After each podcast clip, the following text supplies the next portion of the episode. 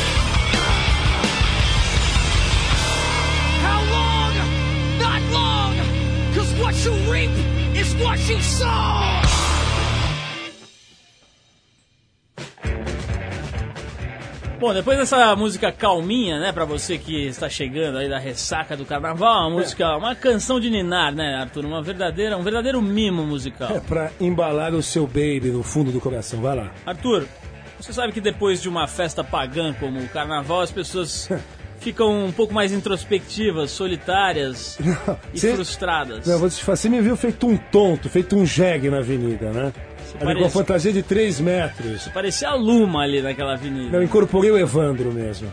Bom, então o papo é o seguinte, cara. As pessoas têm as suas aventurinhas no carnaval. Concordo. Algumas têm, outras não, mas o fato é que depois do carnaval a pessoa se volta para si mesma e começa a fazer uma verdadeira avaliação de sua vida sentimental. Isto é, a introspecção kármica.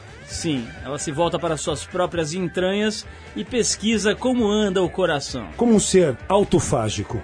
Pois é, e por isso mesmo está na hora da gente mudar um pouquinho o clima deste programa e pensar em amor. Não tem outra música aí para mudar o clima deste programa? Ah, obrigado. Pô, manda mudar o clima, os caras não mudam. Se não dá. Hoje vai ter batom e paetê em casa. Obrigado, Chapini. Bem, Arthur, diga.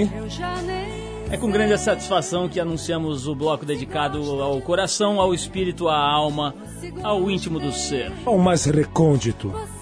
Dos, do, das cavernas de Bin Laden. Justamente aonde o butano explode. Bom, é o seguinte.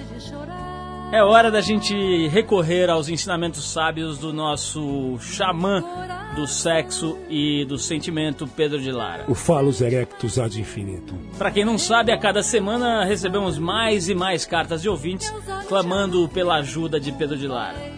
Dessa vez, quem será atendida é a não tão jovem assim, mas uma ouvinte digna e fiel, Dona Nair. Ela prefere não revelar seu sobrenome. Seu codinome Nair, a experiente.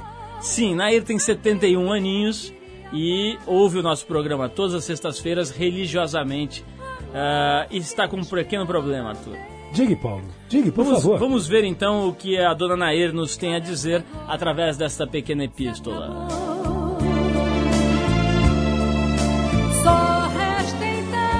Nossa, essa tá de lascar, hein? O que, que é isso aí? Faz favor. Hã? Não tem nem nós. Bom, tem não. Vamos à carta de Dona Eira. Coisa séria, coisa séria. Por favor, silêncio, Arthur. Fala sério. Olá, Pedro. Hum. Através do meu neto, que é vidrado em coisas para jovens, tomei conhecimento desta transmissão que vocês fazem todos os finais de semana. Muito, muito interessante. No começo, cheguei perto do rádio como quem não quer nada. Hum. Ouvia esses dois malucos falando um monte de coisa hum. e não dava a devida atenção. Até que um dia uhum. ouvi um fundo musical um pouco mais romântico. Uhum. Me aproximei do aparelho uhum. e me dei conta de que você, que acompanhou toda a minha mocidade no júri de Silvio Santos, estava ali, dividindo com a população tudo o que colheu nesta longa existência.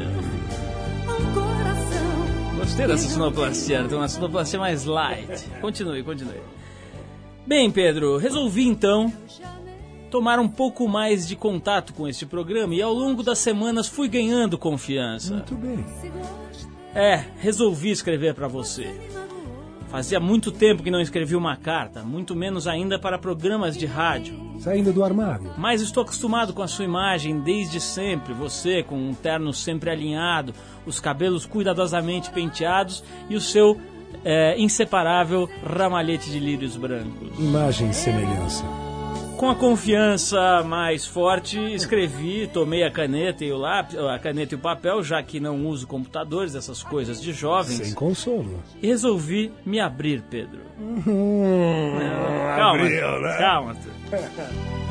Abriu as comportas. Pois é, Pedro, acho que devemos ter mais ou menos a mesma idade e, portanto, somos da mesma geração, com valores muito semelhantes. Casarando, Pedro? é, acho que tá querendo. É. Meu nome é Nair, tenho 71 anos e sou casada, Pedro. Pasme, há 50. Gostou do pasme? Não. Sempre fui o tipo de esposa ideal, uma verdadeira Amélia para o meu marido que tem, aliás, a mesma idade que eu. Apenas alguns meses nos separam. O pior é ter uma Ofélia em casa. Uma Fraulein, né? Nunca, jamais passou pela minha cabeça trair meu esposo. Aliás, não é muito comum as pessoas da nossa geração sequer pensar nesse tipo de coisa, não é, Pedro? Hum, Pedrão. Não sei se ele confia. Bom, a verdade é que já faz mais de 10 anos que não mantenho uma relação sexual com meu esposo, Pedro. O Ariete tá solto. Aquele que eu queria para mim. É verdade, não adianta tapar o sol com a peneira. Há 10 anos, meu marido não me procura no leito. Tem coisa, tem coelho na E que cartola. parece agora.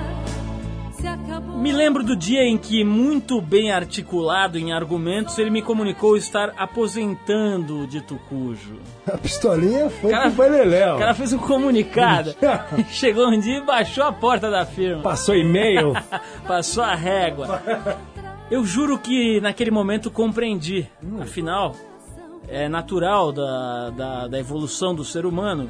E ele é e sempre foi o homem de minha vida. Sim, meu companheiro que nunca me deixou faltar nada, me aparecia com aquele aviso frio e calculista. Qual? A partir de então, Qual? não haveria mais sexo entre nós. Bem, Pedro, nos primeiros anos vivi conformada e tranquila. O tricô me ocupou boa parte do tempo ocioso. Sabe, Pedro, eu adoro ponto cruz. Bem, durante todo esse tempo minha vida foi razoavelmente tranquila. Uma vida monástica, né? Mas de uns meses pra cá, Pedro, tudo mudou. Um. Uma bela tarde, quando comprava a revista Ponto Cruz na banca, chamou minha atenção uma revista chamada, não sei se é J ou G, enfim, uma letra qualquer. Ah! Havia um rapaz de torso desnudo nesta revista. Frotinha? A capa me chamou muita atenção e, como quem não quer nada, envergonhada de comprá-la, consegui colocá-la no meio de duas revistas, Ponto Cruz e Faça Fácil. Meu coração. Cheguei em casa ansiosa, Pedro, e tenho que dizer a você, meu companheiro de geração, Oh. Abri a revista e devorei-a de ponta a ponta, impressionada com aquela sucessão de homens absurdamente nus e excitados. Mastronelli! Sim, mastronelles em profusão. É. pois é, Pedro. A minha tranquilidade foi passando. Foi pro brejo. Uma ideia fixa começou a tomar conta de meu cerebelo. Fálica. Comecei a pensar em voltar à ativa, enfim, em ter uma vida sexual novamente. Se gosto de você. É, Pedro, a verdade é que ando sentindo uma vontade imensa de fazer amor mais uma vez. Imensa. Você viu que ela abriu o jogo agora. Meu marido não pode tomar Viagra nem qualquer outro tipo de medicamento desse, dessa espécie devido a um grave problema cardíaco que o acomete há muitos anos. Vuca Vuca às vezes serve. Tá aí a dica de Arthur Veríssimo. Pedro de Lara, vamos direto ao que, ao que importa. Você é minha última esperança, não sei mais o que fazer. Compro essa revista todo mês, mas estou querendo realmente viver emoções fortes no ocaso de minha Que existência. maravilha. Antes de tudo, sou mulher, Pedro, e acho que tenho esse direito antes de morrer. Caso concorde com meu ponto de vista, me diga como devo proceder. Caso discorde, talvez você veja meu nome nos anúncios de obituários. Pedro de Lara, um beijo em seu coração para você e Chinfronésia, sua esposa, e fique com Deus. Olha só, Arthur, que, Não, não, que depoimento verdade, hein? Não, olha, eu não duvido da, da, da veracidade dessa carta, Paulo. Está na hora de entregar esse caso ao nosso especialista. Ele? Sim, ele. Deus? Sim, um verdadeiro ícone. Ora pronóbulis? Um totem. Sacerdócio? Uma estátua. Mistério de Eleusis. O monumento do Trip 89, Pedro de Lara. Pitonizo. Minha querida ouvinte Nair, agora vou lhe explicar bem claro. O homem ou a mulher, na idade, não tem diferença sexual. Existe apenas uma espécie de vivência, uma prática. Agora, com relação ao problema da saúde do seu marido, não poder tomar estimulantes, etc. Então a senhora decaiu mentalmente. Mas fique sabendo que muito antes a senhora foi muito feliz. Encontrou aquela tranquilidade. Sexo não é só ereção, não. Sexo é calor, é vida. No seu colchão, debaixo da sua coberta, junto ao seu marido, só o calor dele lhe dá força, substância, ânimo, felicidade, e então, com aquele calor, você sente o vigor, a felicidade e relaxa e dorme. Porque ereção é uma coisa e amor, desejo, calor é outra coisa.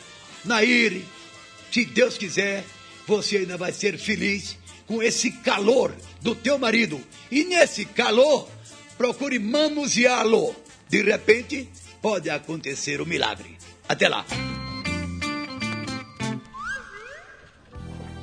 Arthur, essa altura a dona Nair deve estar tá mais louca ainda, né? Deve estar tá com todas as revistas da banca ali, ponto cruz misturada com G. Não, além do que, esse vulcão dela é um caracatô adormecido, né, Paulo? Dá medo quando começar a borbulhar. Você não achou que o. É. Krakatoa. Mas, o Krakatoa dela funcionando. Você não achou que o Pedro Lara tava meio mansinho? Não, acho que ele tá, olha, depois. Acho da... que brincou o carnaval e tal e tá na ressaca, né? Caiu na cachanga, sei lá, em mais em quê. Bom, vamos ouvir uma musiquinha aqui dedicada à dona Nair e a todos os nossos ouvintes septuagenários que nos escutam em busca de alento para suas para Pô, essa é muito boa, de suas existências. Ah, perdão pela interrupção. Ó, oh, Master. Melhorou. Vamos ouvir The Doors, Arthur. Classicaço, Vai vamos lá. ouvir? Light My Fire. Vamos ouvir então The Doors com Light My Fire. A gente já volta com o Titã Paulo Miklos.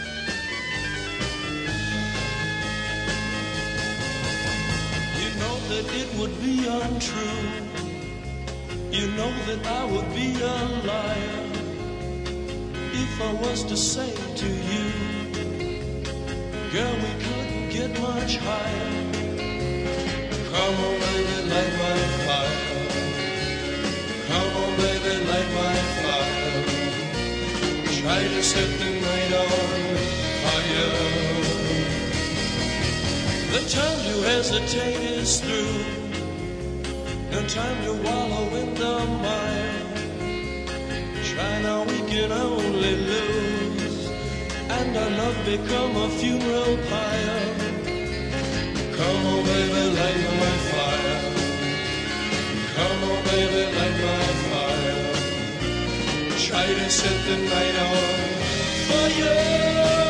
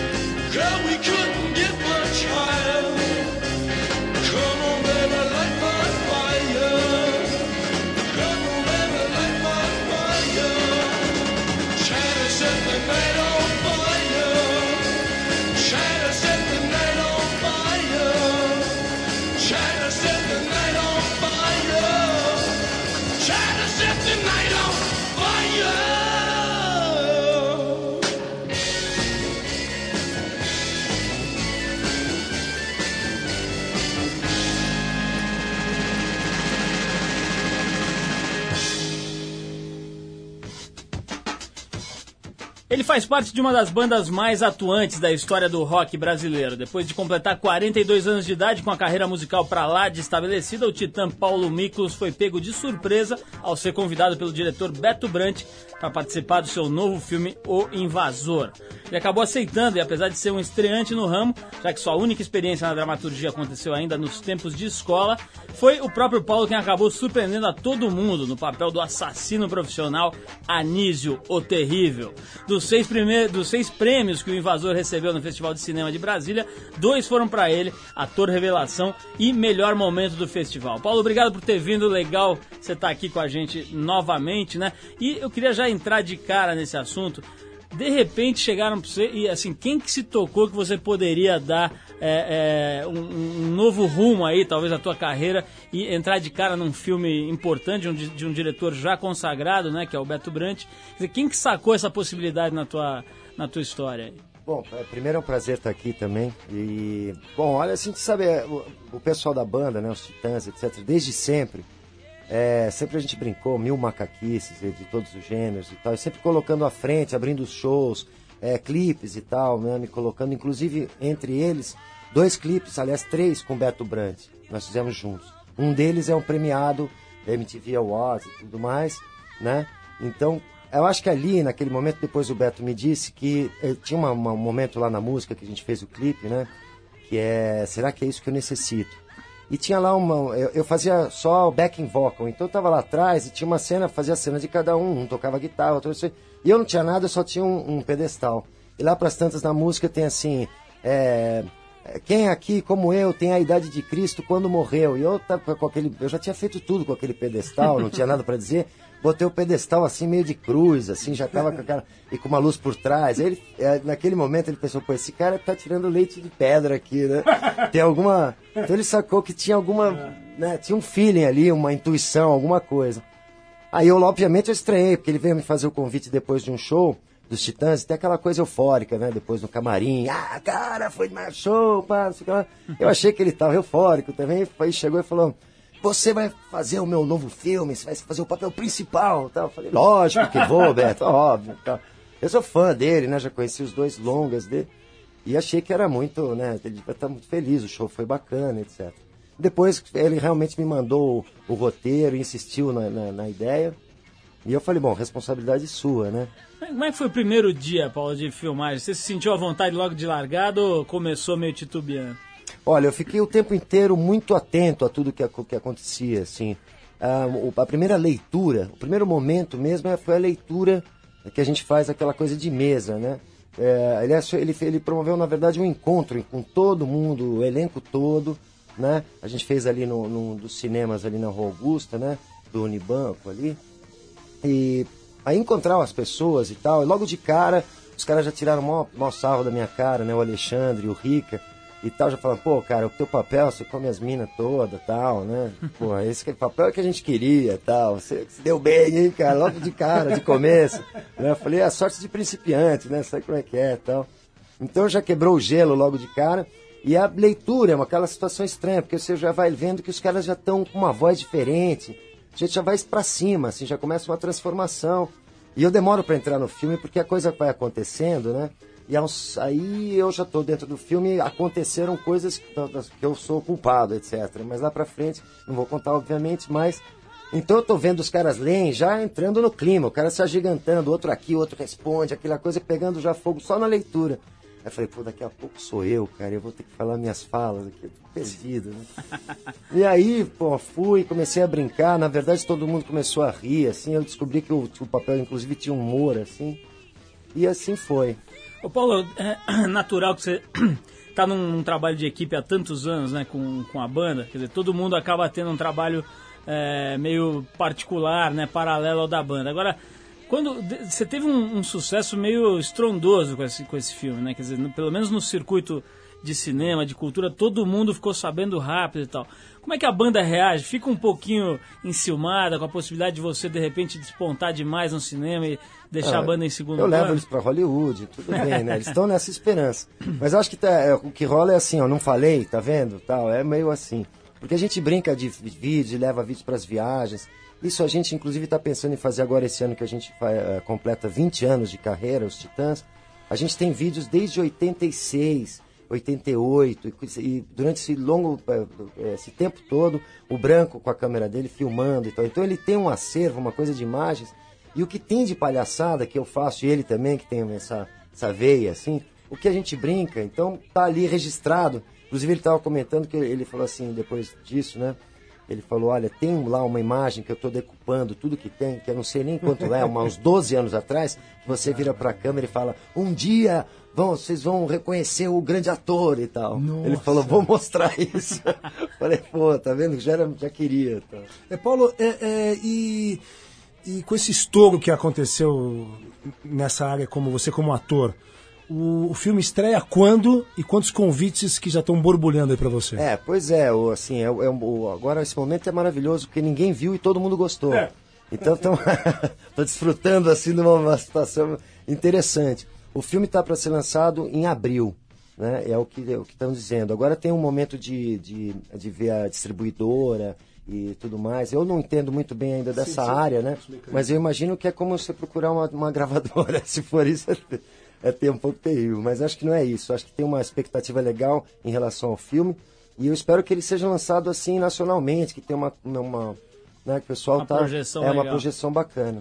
Bom, a gente vai ouvir uma musiquinha da- do, do disco solo do Paulo Miklos, é, que é a Vou Ser Feliz e Já Volto. Essa. E É, vamos dar esse um- é o nome- título do disco. Esse né? é o título do disco. É, que, música a gente, Feliz- que música a gente Nós ouve? vamos ouvir hoje. Bom, vamos ouvir a música e dar um toque aqui. Quem quiser saber mais sobre o filme novo, né? Sobre o qual a gente está falando aqui, o Invasor, pode dar uma olhada na trip desse mês. Tem uma matéria bem legal, aliás, em função do sucesso do Paulo Miklos é, como mote principal da matéria. Vamos lá então, hoje do disco Vou Ser Feliz e Já Volto, disco solo do Paulo Miklos.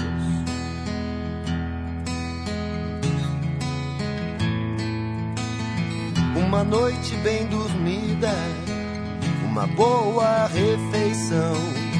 Abrir os olhos de novo, depois de tirar o sabão.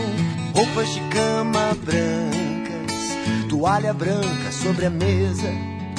No branco dos olhos, o encanto de um olhar da maior pureza.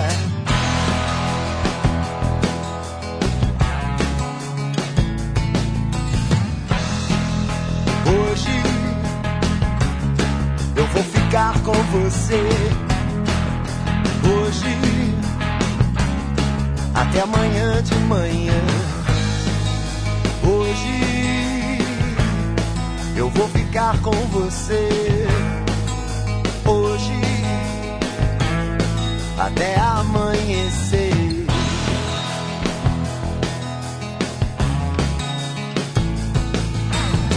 um amor pra toda a vida, uma grande afeição. Fechar os olhos sabendo aonde as coisas estão. Roupas de cama brancas, toalha branca sobre a mesa. No branco dos olhos, o encanto de um olhar da maior pureza.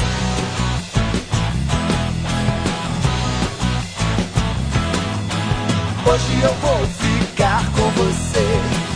Até amanhã de manhã. Hoje eu vou ficar com você.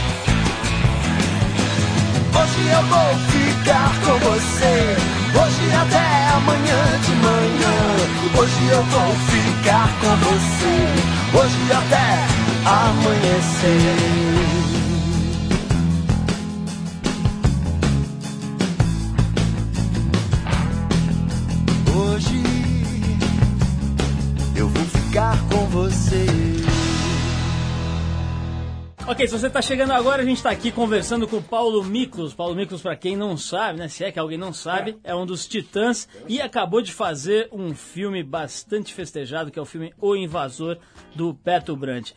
Ô Paulo, a gente estava conversando aqui no intervalo, eu queria que você contasse para as pessoas quanto tempo levou de filmagem, como é que era a tua rotina nesse período? É, levou assim. Eu, eu filmei durante um mês. O filme acho que levou ao todo, acho que dois meses. E eles fazem uma, uma, uma escala, né? De, e das locações, onde eles vão filmar. Então, e, e acho que assim, o que foi bacana pra mim no filme foi justamente que tinha uma certa cronologia de seguir a história. Porque às vezes eu sei, a gente sabe que não segue assim. Você começa pelo fim, depois o meio é no fim e, o- e o fim é no começo. E, você- e aí você tem que ser realmente fera pra se concentrar e saber que teu personagem já tá desesperado no fim do filme, mas é a primeira coisa que você vai filmar. Coisas desse tipo, né?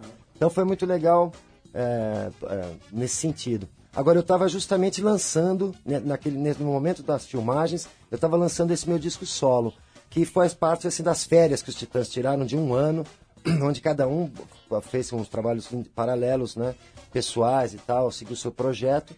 E eu gravei esse disco, né, produzido pelo Dudu Marotti, foi super legal, e lancei e fazia shows e voltava e caía no set de filmagem direto tal. Eu e o Sabotagem, que é o, o rapper que foi muito legal, assim, foi um tremendo encontro que me ajudou a beça para inclusive compor o personagem e a fala do personagem é uma fala assim em código mesmo. É aquela gíria da rua, né, da cadeia, etc, que o, que o Sabotagem me ajudou bastante. Pois é, eu quero pe- pegar por aí o seguinte, você, encarnou durante um mês um assassino da, da periferia, etc, né, que vai lá e, e, e cai em cima dos caras ricos, etc. Dizer, a gente está vivendo um momento em que esse assunto está transbordando, né? não é- é nem para dizer que veio à tona, já transbordou. Transbordou, né? Ainda esses dias, é, é, a solução do, do, do caso de sequestro do Oliveto, a, a coisa de uma semana ou duas. Dizer, como é que você é, passou a olhar para essa história toda, né, da convivência do, do- da periferia com, com o centro, do rico com o pobre, mudou alguma coisa na tua visão? É, eu acho que, acho que muda, sim, porque de repente eu passei a, a- entrar numa ótica diferente, né?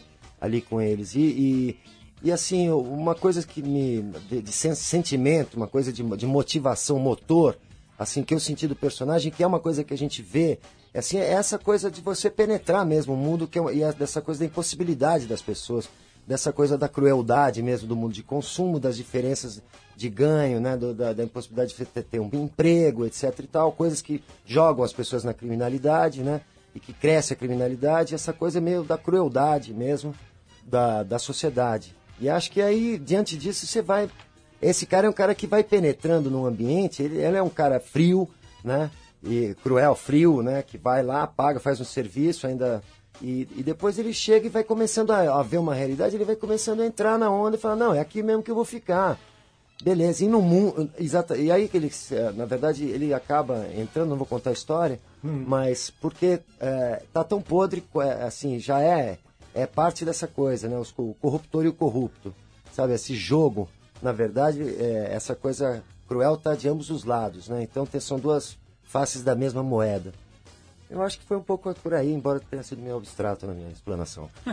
É, Paulo, é, essa sua experiência cabaço, a primeira vez que você é, atua realmente num, num- longa, o que você destilou de experiência pessoal para você como sendo uma, uma nova causa, uma nova história?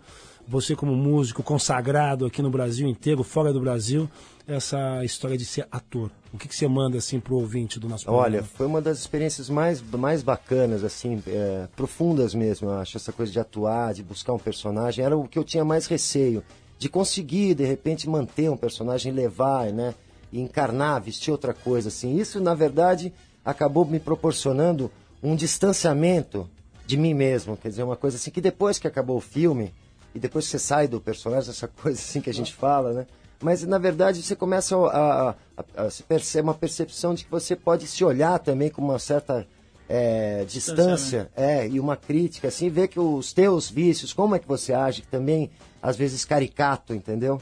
Então você começa a tomar consciência, isso num, numa, num, num âmbito mais pessoal, assim, de, de vida, de existência, de, de, né, de é, uma coisa de vida mesmo. Agora, no- o, o grande barato foi assim participar de um filme desde o zero e toda a feitura do filme e você começar a ter uma visão completamente diferente do cinema, de ver os filmes, de assistir uma televisão, uma novela, uma coisa, você começar a perceber coisas e se dar conta de coisas que estão por trás ou do próprio mecanismo que eu nunca tinha me dado conta. Eu sempre fui levado pela emoção e você vai e entra na história.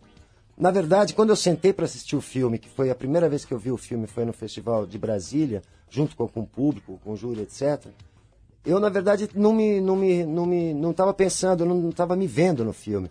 Eu estava justamente embarcando, como sempre a gente embarca quando a gente senta no cinema e começa se deixa, se deixa levar pela história e tal. Foi aí que eu me dei conta que as pessoas estavam rindo em volta, né? Aí eu comecei a olhar do lado, mas o que que esses caras estão achando graça, assim? Então, e já era... E o festival é muito legal porque é meio rock horror show, sabe?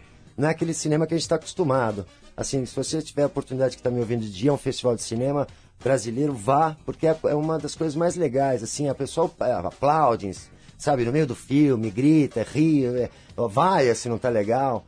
Então foi um, é um tipo um estádio de futebol. Você acha que a partir daí você vai gostar mais de ver cinema ou vai gostar menos? Porque, porque salsicha, por exemplo, você descobre como é feito, você não quer mais comer, né? É, pois é. Como é que é no cinema? Não, não é, é o contrário disso. E é um vírus, assim. Quando você percebe, na verdade é muito parecido com um show. Tudo que envolve, toda a equipe, né?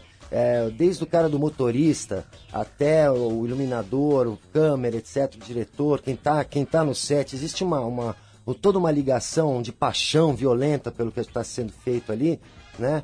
Que é muito bacana é, é parecido com o circo que a gente leva pelo Brasil todo. Quer dizer, a banda, os roads, os técnicos e etc, entendeu? Produtores e tal. Então é, é muito semelhante ali a, a relação. Isso é realmente apaixonante. Uma vez que você se vê exposto a isso, é difícil você negar uma próxima, um próximo convite. Que, aliás, eu tô aqui para isso.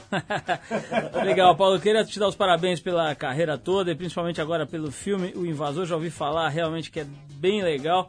Parabéns ao Beto também, que é um batalhador, né? Tá há anos nessa batalha e já está conseguindo um espaço muito importante no cinema nacional. Queria te agradecer, deixar aberto aí o microfone para dizer qual é o teu próximo filme. Ah, eu tô, agora que eu- vocês vão ver o ator, né? Que eu tô revelado, né? Já tô com diploma, então é o seguinte, não posso falar do meu pro ainda do meu é próximo, diretor, do meu próximo próximo. projeto, porque realmente eu Já tô tá eu- escolado. eu- é, eu tenho, mas não posso adiantar por enquanto. Na próxima oportunidade eu vou voltar, mas tenho certeza que vai que, que continua. Cenas do próximo capítulo. Maravilha, maravilha. Obrigado É. pela tua presença. A gente vai chamar agora mais uma musiquinha para seguir o programa adiante, que é do R.E.M., aquela clássica Is como é que é? It's the end of the world as we know it. Vamos lá.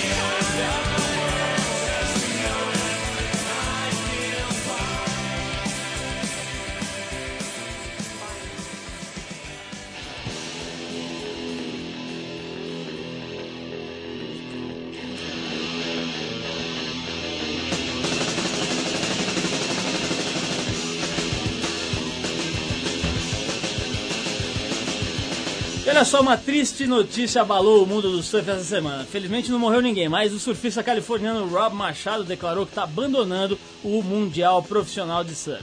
Depois de fazer uma temporada ruim, foi prejudicada por contusões e até pelo nascimento do seu filho, que tomou boa parte da energia e do tempo dele, Rob Machado perdeu o lugar entre os top 44 do mundo. Mas sua maior decepção foi em relação à ESP, a entidade que comanda o surf profissional no mundo. Ela ignorou seu pedido de participar de etapas isoladas do circuito como convidado, como fez o Kelly Slater durante os anos em que ficou fora do Tour.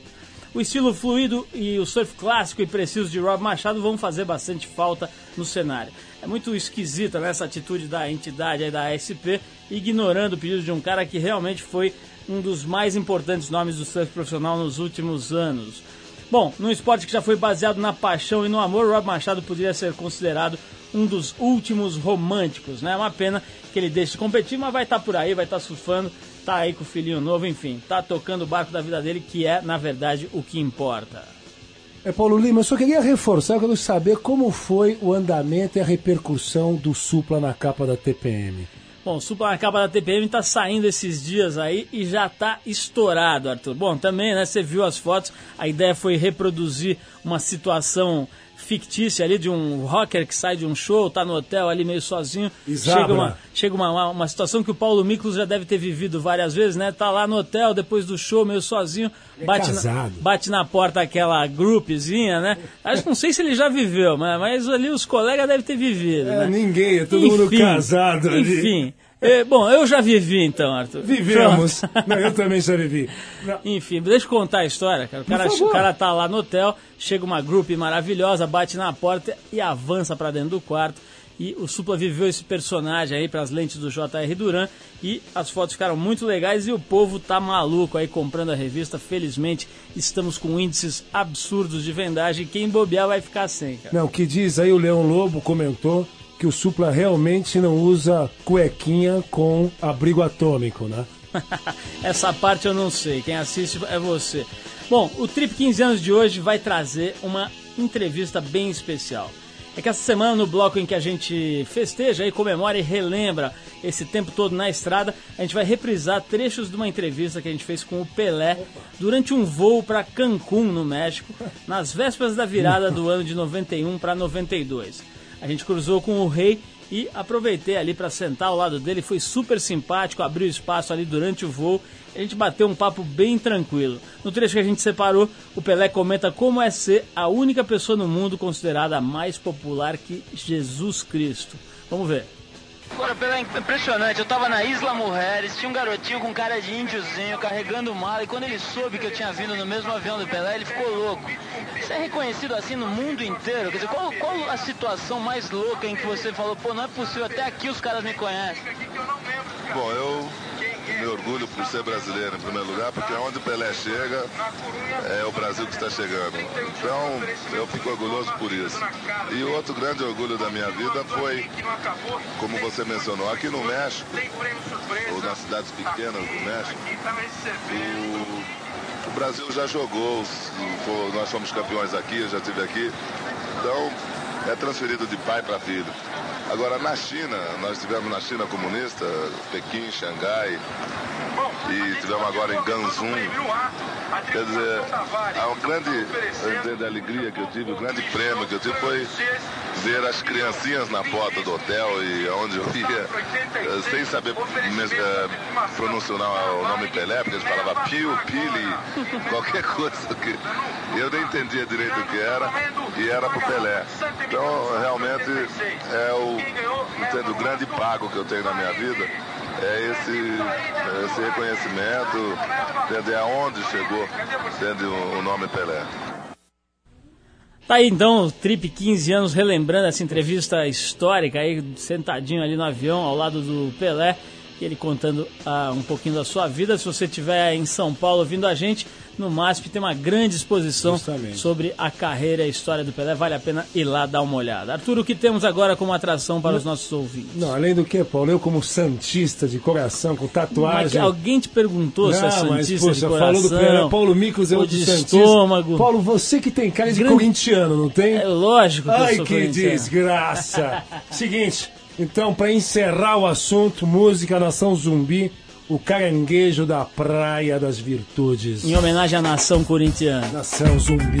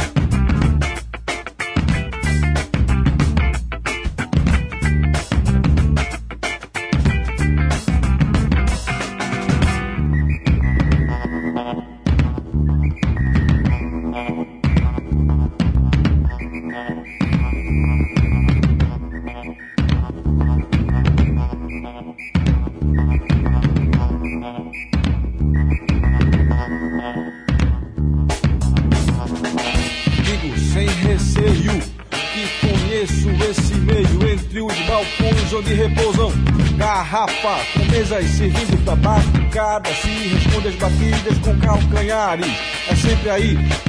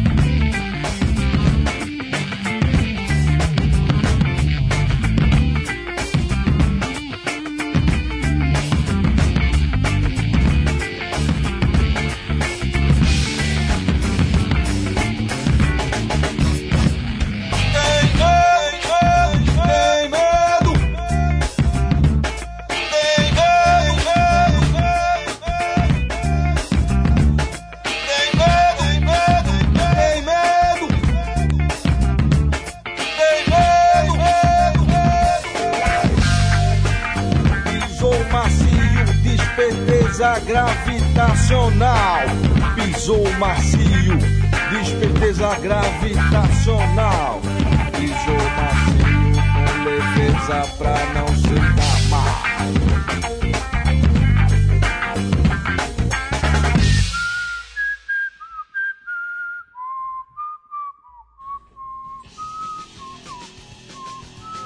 Arthur Veríssimo, estamos dando encerramento, É cruzando o Não. disco final. Deixa eu terminar a frase. Posso terminar a Eu frase? tô filho? balbuciando, bicho. Mas para de balbuciar e gaguejar na minha frase. Para, vai pra lá um pouco. Vai pra lá um pouco. Estamos, como eu ia dizendo quando fui brutalmente interrompido, estamos terminando mais um programa Trip 89, que é uma produção independente da equipe da revista Trip, que aliás arrebentou todos os índices de audiência com a edição da Luana Piovani. Se você não conseguiu a sua, provavelmente não vai conseguir mais mesmo, porque já está esgotado. Se talvez, eh, talvez tenha aí uma outra banca, se você quiser ir lá olhar, realmente vale a pena. Bem, a apresentação desse programa é feita por Paulo Lima e atrapalhada por Arthur Veríssimo. Não, consertada pelo Arthur Veríssimo, porque o nosso locutor. Está Eu- meio, está meio borrado. Não, não, não, o cara tá enorrado e eu fico só na espreita. Direção de Ana Paula Ueba, produção de Camila Oliveira e Eduardo Marçal, colaboração de Carlos Sarli e Antônio Bonfá Júnior, trabalhos técnicos do super eclético campeão Chapini, o italiano. Voltou! Para falar com o Trip 89, você manda o seu e-mail para trip@89fm.com.br. Sexta-feira que vem, nove da noite, estaremos aqui com Arthur Veríssimo balbuciando ao meu lado. Nossa senhora, Deus me livre. Sexta-feira que vem, nós volta. Tchau, tchau.